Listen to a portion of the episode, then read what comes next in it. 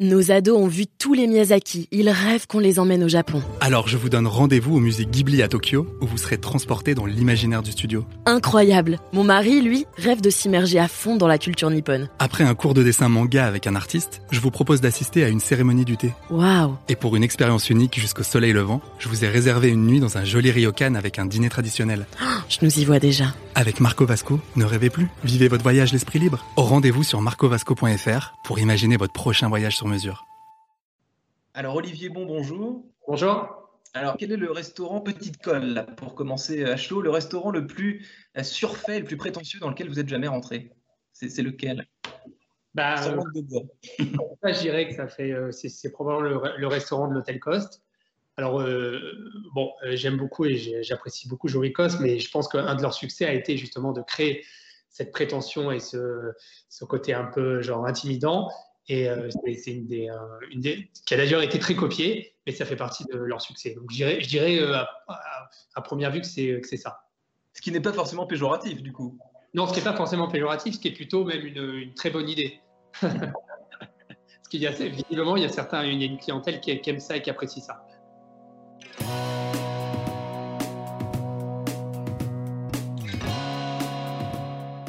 Bonjour à tous, bienvenue au Talk Décideur du Figaro. Aujourd'hui, mon invité Olivier Bon, cofondateur de, l'Expérimental Group, donc hôtel, bar, restaurant, ou l'inverse, c'était bar en premier, je crois, euh, qui ont au moins une chose en commun, c'est qu'ils cartonnent hein, depuis, euh, de- depuis le début. Pourtant, vous êtes trois cofondateurs. Olivier Bon, vous allez me le confirmer, mais vous n'aviez absolument pas vocation, a priori, à travailler dans ce secteur du restaurant, de l'hôtellerie, des bars. C'était quelque chose qui n'était pas euh, votre formation, qui n'était pas forcément évident, quoi.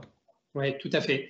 En fait, euh, donc on est trois cofondateurs, on a une quatrième personne qui nous a rejoint, qui s'appelle Xavier Padovani, qui est euh, notre partenaire à Londres. Effectivement, on est, euh, en fait, on s'est mis à la place d'abord de consommateurs, et euh, en tant que, on était vraiment des épicuriens, et on a toujours aimé euh, les beaux restaurants, les bars. euh, euh, on essayait de comprendre pourquoi il y avait une différence de prix entre un vin à 6 euros et un vin à 200 euros. On était plus intéressé par déguster un cigare que fumer une cigarette. On a toujours été comme ça.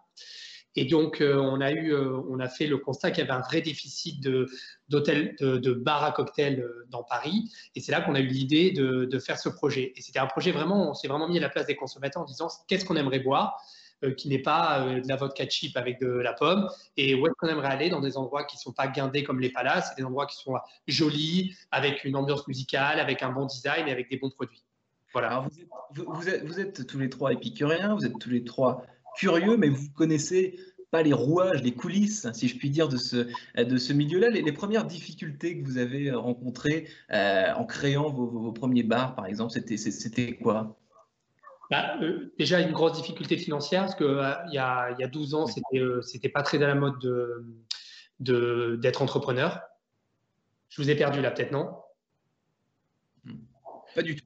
Ah, je ne voyais plus. C'était pas très à la mode d'être entrepreneur, donc euh, c'était plutôt une période où euh, Sarkozy était ministre de l'Intérieur et qu'on disait à tout le monde attention, euh, euh, le, le- le business de l'alcool va complètement s'effondrer, donc on était plutôt, euh, euh, plutôt des iconoclastes. Et euh, ça, c'était les premières difficultés. La deuxième difficulté, c'est le fait de rien connaître, qui on considère que c'est plutôt, ça a été plutôt un avantage pour nous. Pareil pour l'hôtellerie, pareil pour tous nos domaines, euh, y compris la restauration. Et euh, ce qui a été difficile, c'est de, passer notre temps à écouter les gens, mais sans prendre en considération ce qu'ils nous, qu'ils nous conseillaient. Voilà. Le, Premier ministre Jean Castex a dit hier, euh, lors des, euh, journées d'été du, MEDEF, euh, que vivre avec la crise, c'est- précisément ce que font les entrepreneurs au quotidien. Qu'il y ait une crise, évidemment, vous avez compris le clin d'œil, une crise sanitaire comme celle qu'on traverse, ou pas. Est-ce que, pour vous, traverser cette crise, ben, j'imagine qu'elle était, les difficultés étaient évidemment plus, plus importantes que lorsque vous avez lancé votre boîte, mais vous vous retrouvez dans cette citation? Euh, ouais, oui, bah oui, complètement. C'est-à-dire que c'est très frustrant parce qu'on a vraiment le sentiment d'avoir euh, un tout petit peu mis à la poubelle 10 ou 12 ans de travail et de reprendre un peu à zéro, de réfléchir à comment euh, refaire venir les clients, comment organiser notre business autour de ça. Donc c'est vrai que c'est probablement une plus grande difficulté que d'avoir ouvert il y a 12 ans. Comment est-ce que concrètement vous avez traversé cette crise du, Covid? Comment est-ce que vous la traversez euh, aujourd'hui? Et comment est-ce que vous arrivez finalement à, garder euh, vivant tous ces lieux très symboliques qui font votre, su- votre succès? alors, traverser la crise, on est en train de la traverser. pour l'instant, elle n'est pas derrière nous, c'est clair que non. nous, on a toujours été très optimistes. On continue à essayer de faire vivre les lieux euh, en euh, reprenant nos équipes, en essayant d'être euh, dans les remotivants, en essayant de, de faire un, un, accueil personnalisé pour nos clients qui, qui, sont, qui sont prêts à revenir. Et, donc, je pense qu'on va traverser la crise comme ça. On ne sait pas du tout, on n'a aucune visibilité sur la rentrée et sur l'avenir, mais on a quand même bon espoir que les gens vont reprendre et vont, recontinuer, vont, revenir dans les établissements on a le sentiment, on a vu euh, juste après le déconfinement que les gens revenaient, qu'ils n'étaient pas terrifiés, qu'il n'y avait pas une paranoïa du virus et que les gens qui avaient envie de s'amuser, ils s'amusaient, les gens qui avaient envie de manger au restaurant, ils revenaient manger au restaurant.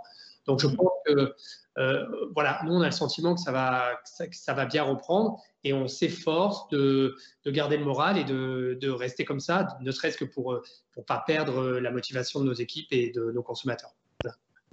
Donc, je vais, revenir aux, prémices. On disait au début, vous avez ouvert dans un premier temps des bars euh, speakeasy, des bars un peu secrets, ensuite des restaurants, puis des, hôtels. Comment est-ce que vous avez réussi à basculer entre ces différents univers? Est-ce que c'est la même recette que vous appliquez pour chacun de ces lieux dans une certaine mesure? Oui, tout à fait. En fait, euh, ce qu'on, on s'est rendu compte en créant un bar à cocktail que ce qu'on voulait faire, c'était euh, un service plus personnalisé qu'ailleurs, euh, faire ce qu'on appelle aussi du, un peu du affordable luxury, c'est-à-dire qu'on avait des services, des prestations qui étaient très bonne qualité pour des prix qui étaient tout, particulièrement abordables. Et c'est des, des, règles qu'on a appliquées au restaurant. Toujours avec le même souci d'aller chercher les meilleurs produits, d'aller chercher des bons chefs qui nous accompagnaient. Et c'est des règles qu'on a appliquées à l'hôtellerie d'une certaine manière, euh, gérer un hôtel, c'est pas plus compliqué que gérer un bar. C'est plus grand, évidemment, ça demande des investissements plus lourds. Plus, euh, il y a des risques qui sont évidemment plus larges, mais en même temps, faire dormir des gens euh, dans un hôtel avec du confort et s'occuper d'eux, c'est pas plus compliqué que de faire des dizaines de transactions de, cocktails dans une soirée mmh. et de garder des gens toute une soirée pour qu'ils s'amusent, qu'ils partent avec la banane et qu'ils aient un bon service à la fin de leur, de leur expérience. Voilà. Mmh. Donc, c'est des recettes qui ont été appliquées sur toutes nos, toutes, sur, voilà, la trame, la trame est, en fait est, très similaire. Et pour connaître un peu vos, différents lieux, moi je, euh, je trouve qu'on voit tout de même, euh, il y, a une patte expérimentale groupe, qu'on soit dans un bar, dans un hôtel ou dans, dans un resto, sur le côté ambiance, sur, sur l'architecture du lieu. Euh, aussi, vos, vos, inspirations, Olivier Bon, vous les avez trouvées où? On a, alors, pour, de, manière un peu simple, le, speakeasy, c'est quelque chose qu'on a vu aux États-Unis, à New York, et dans beaucoup de, enfin, en Amérique du Nord de manière plus générale. Euh, plus tard, on avait fait un restaurant qui était un steakhouse, qui était aussi d'inspiration un peu américaine.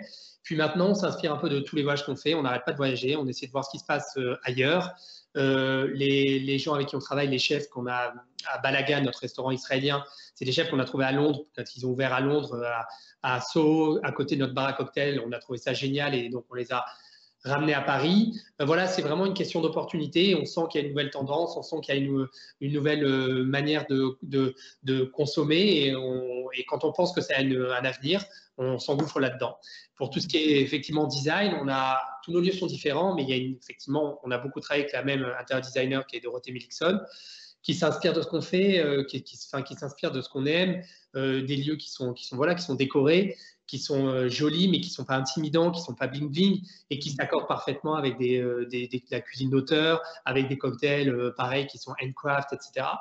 Donc on a voilà, tout ça, une cohérence, et c'est des, des, pareil, c'est des recettes qu'on essaie d'appliquer, toujours avec une, une, envie de se renouveler et de recommencer un peu à zéro parce que déjà ça nous amuse et parce qu'on pense que les, consommateurs ont envie de découvrir de la nouveauté. Mais euh, comme ce que je disais tout à l'heure, ça reste une trame assez similaire. Hmm. Dernière question, Olivier Bon, avant de vous, avant de vous, euh, vous quitter. Est-ce que paradoxalement, la crise qu'on est en train de traverser, que vous êtes en train de traverser, ça a donné lieu à des nouvelles idées créatrice euh, pour la suite? Est-ce que euh, cette, euh, cette, cette, cette, ambiance un petit peu bah, pas très positive pour le business et pour, pour l'hôtellerie et les bars-restaurants, il faut bien le dire, est-ce que ça vous a donné des idées pour, pour, pour, pour l'après? En fait, moi, ça m'a plutôt confirmé une certitude, enfin, ça a plutôt confirmé les idées qu'on avait que les, les gens continuent à aller au restaurant, ils vont continuer à sociabiliser, ils veulent absolument sortir, ils veulent manger et boire et que ça fait partie, partie des besoins vitaux des, des, Parisiens et de tous les, citoyens européens.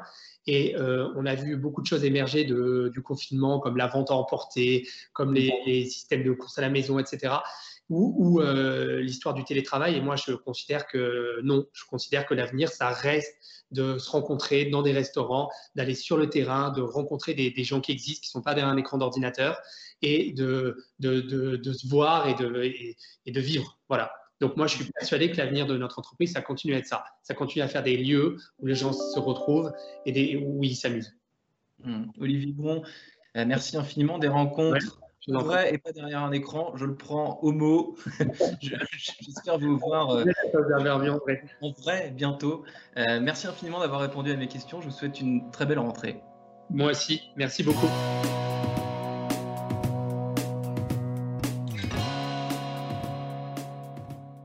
Nos ados ont vu tous les Miyazaki. Ils rêvent qu'on les emmène au Japon. Alors je vous donne rendez-vous au musée Ghibli à Tokyo, où vous serez transporté dans l'imaginaire du studio. Incroyable Mon mari, lui, rêve de s'immerger à fond dans la culture nippone. Après un cours de dessin manga avec un artiste, je vous propose d'assister à une cérémonie du thé. Waouh Et pour une expérience unique jusqu'au soleil levant, je vous ai réservé une nuit dans un joli ryokan avec un dîner traditionnel. Oh, je nous y vois déjà. Avec Marco Vasco, ne rêvez plus, vivez votre voyage l'esprit libre. Au rendez-vous sur marcovasco.fr pour imaginer votre prochain voyage sur mesure.